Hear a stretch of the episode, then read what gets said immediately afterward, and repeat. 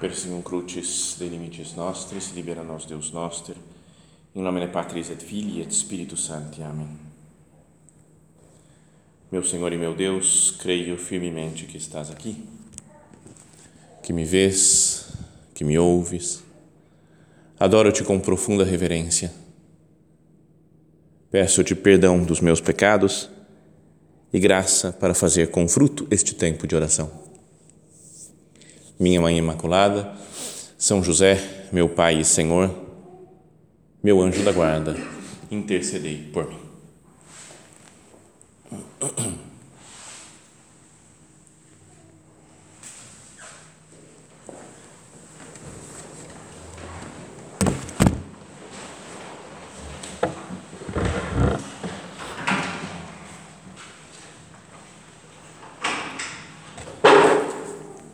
O Evangelho da missa de hoje conta uma cena da última semana né, da vida de nosso Senhor Jesus Cristo, antes da sua morte na cruz. Ele começa dizendo que, tendo sido aclamado pela multidão, né, então, contando, fazendo um resuminho né, numa frase da entrada de Jesus em Jerusalém no dia do domingo de Ramos. Tendo sido aclamado pela multidão, Jesus entrou no templo em Jerusalém e observou tudo. Então ele olhou, viu como era a situação, né, como estavam as pessoas, como se comportavam. Mas como já era tarde, saiu para Betânia com os doze. Foi se dirigiu lá para para a cidade onde morava, né, Marta, Maria, Lázaro. Talvez tivesse se hospedado na casa deles e passou a noite lá. No dia seguinte, quando saíam de Betânia, segunda-feira, portanto, né, do, da, da Semana Santa, no dia seguinte, quando saíam de Betânia, Jesus teve fome. De longe ele viu uma figueira coberta de folhas e foi até lá ver se encontrava algum fruto. Quando chegou perto, encontrou somente folhas, pois não era tempo de figos. Então Jesus disse à figueira: Que ninguém mais coma dos teus frutos. E os discípulos escutaram o que ele disse. Daí a cena continua, fala que eles entraram então em Jerusalém, né, chegaram lá. Isso foi no meio do caminho, nessa né, o episódio da figueira que Jesus amaldiçoou, vai podíamos dizer, porque não tinha figos. Mas chegaram em Jerusalém e aí Jesus entra no templo e tem aquela cena da expulsão de, dos vendilhões do templo. É o que faz Jesus nesse momento. Não está escrito: Minha casa será chamada casa de oração para todos os povos, no entanto, vós fizestes dela uma toca de ladrões. Então, os sumos sacerdotes, né, mestres da lei, ficaram irritados, ficaram nervosos com aquele acontecimento. Ele fala que ao entardecer, Jesus e seus discípulos saíram da cidade, voltaram outra vez, né, passavam as noites lá em Betânia.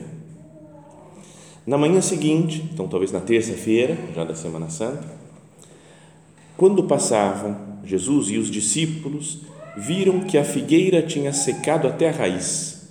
Pedro lembrou-se e disse a Jesus: Olha, mestre, a figueira que amaldiçoaste secou. E Jesus lhe disse: Tem de fé em Deus. Em verdade, vos digo: se alguém disser a esta montanha, levanta-te, atira-te ao mar, e aí faz um ensinamento né, sobre a, a, a importância da fé, né, de ter fé, de, do poder de Deus Bom, mas queria que nós pensássemos né, nessa cena, é, especialmente essa da figueira seca, que não produz fruto, mas que no meio é colocada uma outra cena da expulsão dos vendilhões lá do templo. Então, é uma. Dizem né, cena da, da, da maldição da árvore, alguns dizem até que falou, talvez seja uma uma parábola isso daqui. Talvez nem tenha acontecido de verdade, porque é muito esquisito que Jesus tenha perdido a paciência com a árvore. Então o pessoal fica, vários estudiosos mesmo, gente séria, né? que falou, tem um lá, que, escritor famoso, que dizia, não, não dá, eu podia até acreditar em Cristo, né, pensar que Ele é o Filho de Deus, mas depois dessa cena, não, não acredito mais. Então o pessoal levou super a sério, né, falou, como se Jesus tivesse lá com fome e não tem comida, ele quebra o pau, né? A pessoa não tem comida agora, como assim? Sabe? Uma atitude de Qualquer pessoa com fome que não tem nenhum controle sobre si mesmo e que briga com alguém. Mas não é, obviamente não é isso que acontece com Cristo. Alguns comentaristas dessa cena falavam a estranheza da história e o seu reflexo negativo sobre o caráter de Jesus causaram é, levaram muitos intérpretes a tratá-la como lendária. Alguns afirmam que a história surgiu em torno de uma figueira seca descoberta entre Betânia e Jerusalém. É? Então, que talvez alguém viu uma figueira seca e falou: Ah, vamos criar uma história, vai. Faz de conta que foi Jesus que fez isso, que não sei o quê. E aí foram montar uma história fictícia. Ou outros falam que surgiu como eh, tendo como base a parábola de Jesus da figueira estéreo, que aparece no Evangelho de São Lucas. Lembra aquela que o homem vai buscar fruto sempre e nunca encontra fruto? Outros falam não, está relacionado com alguma passagem do Antigo Testamento, quando o profeta Miqueias, por exemplo, fala, né, Deus falando, né, não há cacho de uvas para comer, nenhum dos primeiros figos que anseio. Então falam, deve ter alguma passagem do Antigo Testamento, por isso é que que aconteceu esse negócio, Jesus fez isso. Mas se nós olhamos num sentido espiritual, como que algo não é que foi, foi uma parábola, mas dizia alguém que essa daí pode ter sido uma espécie de parábola em ação. Jesus tem uma atitude né, externa, física, concreta, para ensinar alguma coisa mais elevada, né? alguma coisa espiritual. Não é, por exemplo, os, alguns profetas antigos, o Jeremias, por exemplo, ele sofria, né? fazia um monte de coisas para ensinar é, para o povo alguma, dar, dar alguma lição. Né? Então, por exemplo, quando ele vai lá no, naquele oleiro, lembra um homem que está fazendo, mexendo com barro, fazendo vasos de barro, e aí, então ele vai lá e explica e quebra o vaso, faz outra vez, tudo para mostrar que Deus trabalha assim nas almas, né? que nós temos que ser como o barro nas mãos do oleiro. Não é? Ou um, acho que é o profeta, é que eu misturo os profetas de vez em quando. O Ezequiel, acho que é que ele, ele faz uma mochila e vai embora, faz um furo na parede da cidade e vai embora, foge para dizer que o povo de Israel vai ser levado também, né? o povo de Jerusalém vai ser expulso, vai ser levado ao cativeiro. Então, tem uma um sentido espiritual essa parábola, essa, esse acontecimento, como se fosse uma parábola em ação de Jesus. Dizia alguém, uma árvore cheia de folhas na Páscoa, parece que, pelo menos eu não entendo nada desse negócio de, de botânica, de plantas, não, zero. Mas parece que, pelo menos o figo, as figueiras, não sei se só lá na época de Jesus e no tempo de Jesus, na, na, no, no, naquele lugar lá na Palestina, eles aconteciam de dar folha em março e abril e depois os frutos vinham em maio e junho. Como a Páscoa foi nessa época, né? que estava chegando já a Páscoa, que é março e abril, então era natural que tivesse só folhas. Depois vai ter outros frutos que vai dar de novo também, já no perto de outubro, setembro, outubro dá de novo. Não sei se figo dá duas vezes por ano, não, não tenho ideia. Mas é, era meio óbvio, digamos assim, né, que não ia encontrar fruto lá Jesus. E alguém comentando dizia: uma árvore cheia de folhas na Páscoa está fazendo uma promessa que não pode cumprir. Olha, parece que tem fruto, mas ainda na Páscoa não, não consegue ter fruto. E assim também é o povo de Israel. Assim como aquela passagem de Miqueias, falando por Deus, Miqueias descreveu a sua busca desapontada pelo figo maduro para o qual eu tenho fome. Também Jesus, na sua visita inicial ao templo, encontrou todas as folhas, mas nenhum fruto. Então era como Jesus que tem outro momento em que ele chora sobre Jerusalém. Aí fala: quantas vezes eu quis ter fruto aqui, né? Converter vocês e não, e não consigo. E tantas outras parábolas Jesus fala do povo de Israel, né? como gente que não não faz a vontade de Deus. Até São João fala: veio para o que era seu, mas os seus não receberam. E a parábola, a parábola nossa história né, da, da figueira amaldiçoada, ela tem uma coisa interessante que ela está contada em duas partes. Né? Primeiro conta o comecinho, depois conta outra história e depois volta para lá. E muitas vezes na Bíblia acontece isso, quando tem duas partes ou duas frases iguais, é importante ver o que tem no meio. Então, o que tem no meio é que Jesus expulsa aqueles vendilhões do templo. Vocês fizeram da casa do meu pai, que era lugar de oração, um covil de ladrões. Então, estão ligados essas duas, esses dois acontecimentos. O que Jesus faz lá no templo e as lições que ele dá de que tem que, de que se deve produzir fruto para Deus, é o que ele faz nessa espécie de parábola em ação na, na figueira amaldiçoada. Então não é, volto a dizer, né, uma, uma espécie de Jesus não, não aguentou, estava né, com fome, perdeu a paciência e, e amaldiçoou a figueira.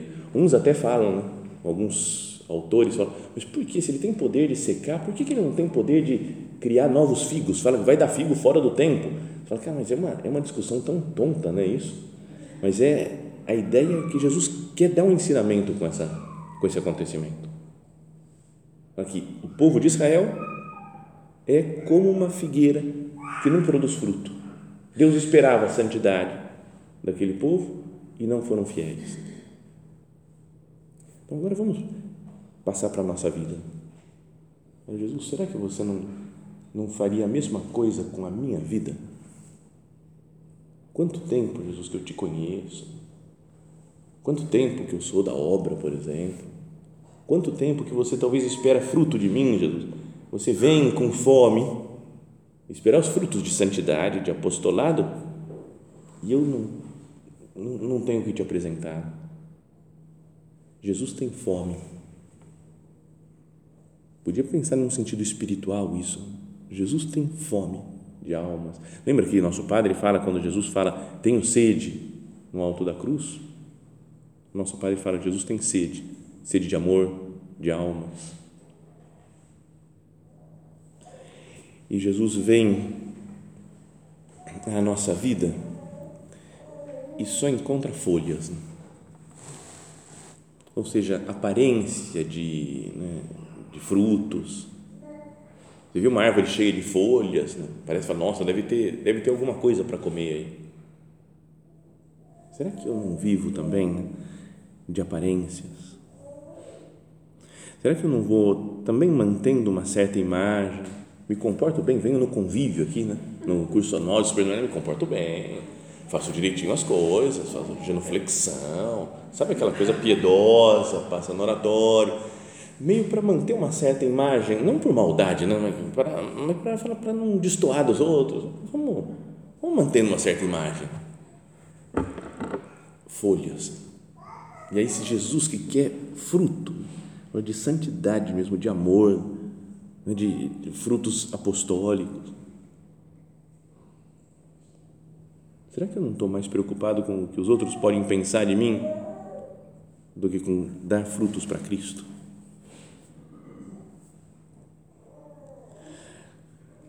Quando se fala de frutos, acho que é muito fácil que a gente traduza isso daí por números. Tem que ter número de gente. Deu fruto. Organizei uma atividade no centro e deu fruto. Vieram um monte de meninos. Sabe? Então a gente é fácil da gente cair nesse negócio. Né? Quanto mais gente, melhor. E aí eu fico pensando né, em coisas apostólicas. O pessoal que, sei lá, os cristãos católicos, as pessoas de casa que estão na Finlândia, por exemplo, e fazem tudo, e se sacrificam, não sei o que, e vem uma pessoa no retiro. Vamos fazer um retiro? Falaram com um monte de gente, vem uma pessoa. Porque, sei lá, no Japão, na, na Índia, sei lá.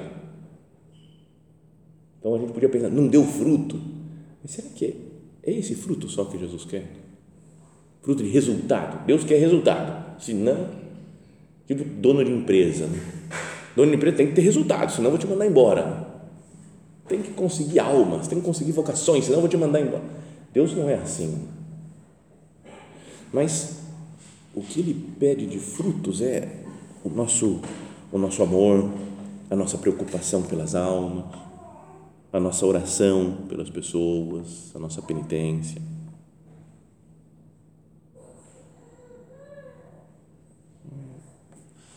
O título dessa meditação, para quem gosta de título, porque tem gente que gosta de colocar o título lá, né? Escrever o nome antes do como eu não falei nada até agora, o pessoal fica perdido, não sabe onde vai. Deixou espaço lá para colocar o título. É missão apostólica. Esse é o título da meditação.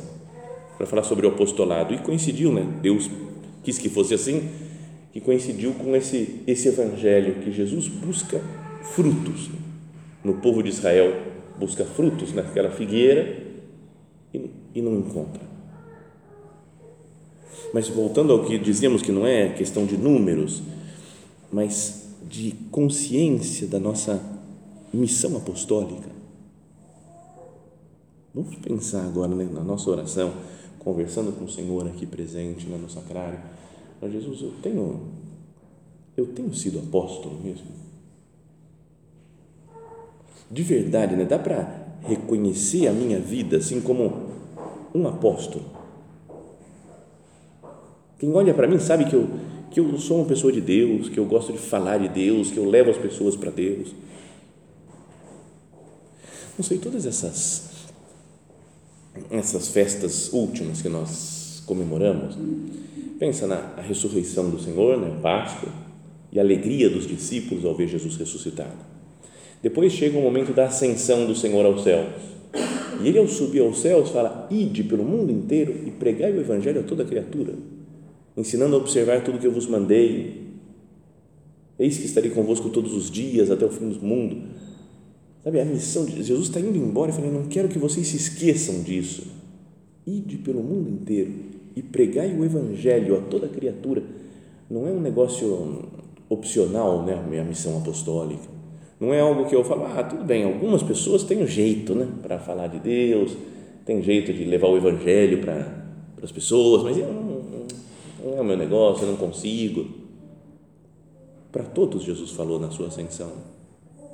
E depois vem o Espírito Santo no dia de Pentecostes, que comemoramos agora também, e eles saem pregando e falando, e cada um, daquela multidão enorme de pessoas, ouve falar na sua própria língua as maravilhas de Deus. E se a gente continua nos Atos dos Apóstolos, o tempo inteiro é os cristãos fazendo apostolado. Vão para uma cidade, vão para outra, converte esses daqui, falam daquela, pregam aqui, são perseguidos, mas dão a vida de fato para o anúncio do Evangelho, para o anúncio de Cristo. E fala: tem um Jesus que Deus ressuscitou. Quando São Paulo vai lá para Atenas, por exemplo, né? fala do Deus desconhecido. Encontrei aqui um Deus desconhecido, um altar que vocês não. Mas eu conheço esse Deus, é o Deus de Jesus Cristo, e começa a pregar para um monte de, de pagão, de ateu. É tão evidente, vendo esses acontecimentos na ressurreição, ascensão, Pentecostes, e vendo o livro dos Atos dos Apóstolos, é tão evidente como o cristianismo tem essa dimensão missionária muito arraigada no seu centro. Não se pode ser cristão sem ser apóstolo. Então, como que eu tenho me comportado né, nesse aspecto? Lembra que o nosso padre, alguma vez perguntaram para ele, né, de, com o que, que se comparava o Opus Dei, Falou, é que nem, é que nem congregação religiosa, é que nem uma diocese, é isso daqui, é aquilo, o que, que é o Opus Dei, uma paróquia? E o que eles dizia, se tenho que comparar com alguma coisa, é com os primeiros cristãos. Não é com esses primeiros cristãos que viviam uma vida normal no dia a dia, mas que eram apóstolos. Então vamos imaginar se nós vivêssemos lá com esses primeiros cristãos, há dois mil anos como que nós faríamos? Como que eu me comportaria? Cada um pensa, o que, eu faria da minha vida se eu tivesse lá junto com os doze apóstolos, com as santas mulheres, com aquela multidão maior dos discípulos, de outros discípulos que acompanhavam Jesus e o seguiam. Depois vi aqueles três mil que se converteram, se batizaram no dia de Pentecostes. Eu estou no meio deles e convivo com eles e vejo todo mundo falando de Cristo, eles estão felizes com a ressurreição do Senhor, com a vinda do Espírito Santo. como que eu me comportaria? Não é que todo mundo tenha feito a mesma coisa. São Paulo, São Barnabé, Silas, né? Timóteo, esses aí saíram viajando, pregando. Outros ficaram em Jerusalém, como São Tiago, por exemplo, ficou em Jerusalém pregando, trabalhando lá, sua missão apostólica no lugar que ele estava. Cada um tem um estilo, um modo de ser. Com quem que eu ficaria? Imagina, já pensou se a gente tivesse lá dois mil anos, fala, o que, que eu ia fazer? Eu ia ficar com São Tiago em Jerusalém, porque, pô, Jerusalém, né? Estou lá no centro dos acontecimentos. Ia para Antioquia, com São Barnabé, ou ia pegar um barco e ia para São Paulo, o fim do mundo, ia lá, não, como São Tomé, que falam que foi para a Índia. Para onde, o que, que eu ia fazer? Né? Para onde eu iria? Com quem eu iria? Ou ficaria com Nossa Senhora? Não, não vou, eu vou ficar com Nossa Senhora, conversando com ela. Para quem que eu falaria de Deus? Então imagina se a gente vivesse nessa época, com aqueles primeiros cristãos. Agora, se a obra, como nosso padre diz, é, deve ser né, semelhante aos primeiros cristãos, que cada um de nós pense na sua vida hoje. Então, hoje, Senhor, o que, que eu estou fazendo? Eu tenho esse mesmo espírito dos primeiros cristãos? Dá para perceber que eu sou apóstolo? Ou não, sou uma pessoa que vai no centro? O que você é? Sou uma pessoa que vai no centro porque tem formação, tem ciclo, tem então eu assisto agora online, então é isso daí que eu faço, né? E cuido da minha casa porque é uma loucura. Bom, tudo isso é apostolado também, né? faz parte da nossa missão apostólica. Mas dá para perceber, né? Uma pessoa que convive comigo, vê o meu zelo pela salvação de todas as almas, vê que eu quero seguir esse mandato imperativo de Cristo, ide por todo mundo, pregai o Evangelho a toda criatura. Dá para perceber na minha, na minha vida, nas minhas preocupações, no meu modo externo também de me comportar Eu falo de Deus para as pessoas. Eu sou amigo de verdade, né, no apostolado de amizade, confidência. Sabe, eu, eu vivo por isso. Eu lembro de uma vez uma, uma palestra, uma meditação, não sei que, é, de um padre lá que ele se empolgou falando de apostolado, faz muitos anos, 30 anos mais ou menos isso. E ele foi se empolgando e falou, porque o nosso olhar tem que ser apostolado o nosso sorriso apostolado, o nosso respirar apostolado. Então estava, mas acho que a ideia é essa mesmo, né? não é que eu vou fazer uma ação apostólica agora. Agora eu vou lá e vou conversar com tal pessoa. Não, é, tudo na nossa vida deveria, não sei, transbordar Cristo. O apostolado, falava o nosso padre, é uma superabundância da tua vida para dentro. Eu amo tanto Cristo, estou tão empolgado com Ele, porque eu vi Jesus ressuscitando, subindo aos céus, porque eu veio o Espírito Santo sobre mim, que eu não posso ficar parado. Não posso, eu tenho que levar a palavra de Deus para os outros. Não parar de fazer apostolado. Isso daí, falou uma vez, já contei, acho que outras vezes também, mas o doutor Xavier, não sei se vocês conhecem, algumas aqui conheceram o doutor Xavier, outras acho que não, ou outra certeza que não, porque acho que nem tinham nascido talvez quando ele morreu, mas era o primeiro vigário regional que teve aqui no Brasil, né? morreu em 94. E em um curso anual com ele, a gente perguntou, né? estava numa tertúlia, assim, batendo papo, e aí perguntamos, é, doutor Xavier, como é que é? O senhor que conheceu o nosso padre, lá no comecinho da obra, 1940, e estava lá em Saragoça. E aí, como é que vocês faziam apostolado lá?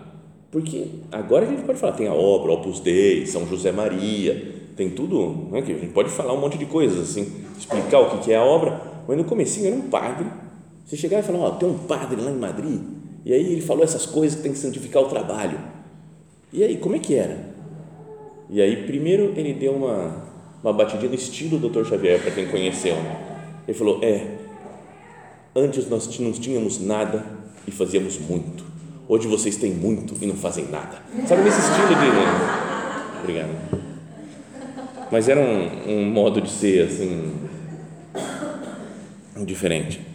Mas logo depois ele falou: não, mas a nossa vida lá era um não parar, é um constante. O tempo todo a gente pensava né, em como aproximar de Deus as pessoas, o que, eu teria que fazer para melhorar o meu modo de ser, para levar mais Cristo mesmo para as pessoas, olhando só o meu modo de ser, de me comportar. Não, o apostolado não é organizar atividades, fazer barulho, bagunça, né? fazer coisas, agitar isso, agitar aquilo. O padre fala na carta que escreveu sobre, lembra sobre os numerários, subnumerários, adscritos, numerários auxiliares, é, de, de novembro do ano passado, e ele fala assim, ó, num ponto lá, a missão apostólica não se limita a determinadas atividades, porque a partir do amor a Jesus Cristo podemos transformar tudo em serviço cristão aos outros. Cada um realiza inteiramente a missão da obra com a sua própria vida, na sua família, no seu lugar de trabalho, na sociedade onde vive, com seus amigos e conhecidos. Tá a convivência com qualquer pessoa deveria ser apostolado, né? porque eu levo Cristo, eu faço a obra estando junto com as pessoas com quem eu convivo. Entende-se, por isso, a insistência de São José Maria para que na obra se dê sempre importância primária e fundamental à espontaneidade apostólica da pessoa, à sua livre iniciativa, livre e responsável, guiada pela ação do Espírito e não a estruturas organizativas. Frase do nosso padre, isso daqui. E quantas vezes a gente, para fazer apostolado, fala: vamos ver o que as diretoras vão mandar fazer, né? Vamos ver que atividade que eu tenho que entrar, se eu tenho que ajudar no colégio, se eu tenho que ajudar em orientação familiar, se eu tenho que fazer. Vamos ver o que, que vão me colocar aqui para eu, eu trabalhar. E o nosso Padre fala: o principal, a importância primária e fundamental, a espontaneidade apostólica da pessoa. Eu, como cristão, vejo diante de Deus, Jesus, você me pede para fazer isso, para falar com essa pessoa, com aquela outra. E daí também, continua o Padre, que o apostolado principal da obra seja o de amizade e confidência, realizado pessoalmente por cada uma e por cada um. Então, em resumo da nossa meditação, desse tempo de oração nosso, é Jesus espera frutos do, do povo de Israel, daquela figueira que só tinha folhas. Assim, Jesus olha para nós e espera frutos, que não são números simplesmente, mas que também são, não são pessoas que se aproximam de Deus, são conversões, são vocações, mas sobretudo, diria que são os frutos do Espírito Santo. Lembra que o Espírito Santo vem sobre os apóstolos e eles, com o poder do Espírito Santo, descerá sobre vós a força do alto é? e sereis minhas testemunhas em Jerusalém, na Judéia, na Samaria e por todas, em todo o mundo. E vem o Espírito Santo e transforma as pessoas. E São Paulo, na sua carta aos Gálatas, fala o fruto do Espírito, e aí ele fala quais que são esses frutos né, que o Espírito Santo produz na nossa alma. Amor, alegria, paz, paciência, amabilidade, bondade, lealdade, mansidão, domínio próprio. Então, se nós deixamos que o Espírito Santo trabalhe em nós, como aqueles primeiros cristãos deixaram que o Espírito Santo trabalhe, isso vai acontecer na nossa vida, vão ser os frutos né, que Cristo vem, dos quais Ele vem se alimentar em nós, amor, alegria, paz, paciência, etc. E com uma pessoa assim, santa, que tem esses frutos do Espírito, surgem naturalmente, né, pelo nosso exemplo, pelo nosso amor, alegria, paz, paciência, amabilidade, vão surgindo frutos de conversão ao nosso lado. Mais gente que quer se aproximar de Deus, que, se, que quer se entregar plenamente a Deus. Então, peçamos ao Senhor, né, meu Deus, me ajuda a ser dócil ao Espírito Santo. É que eu me transforme nesse fruto, Jesus, que você busca E para isso pedimos a intercessão de Nossa Senhora também. Ela assim deixou né, que o Espírito Santo viesse sobre ela. E então foi gerado Jesus dentro dela. Isso é a santidade, isso é o apostolado. Deixar que o Espírito Santo trabalhe em nós. Hoje ainda temos um, uma data especial, né? Que o nosso padre, o dia que o nosso padre foi fazer a romaria em Aparecida, né? teve diante de Nossa Senhora Aparecida, para o povo de São José dos Campos é até mais legal que deu uma bênção né, sobre a cidade. Então, hoje é o dia que o nosso padre deu a bênção lá para São José. E, mas que nós então estejamos também como ele esteve no dia de hoje, né, em 74, olhando para Maria Santíssima, que nós também estejamos olhando para ela. Né? Nossa Senhora, Regina Apostolorum, Rainha dos Apóstolos, rogai por nós.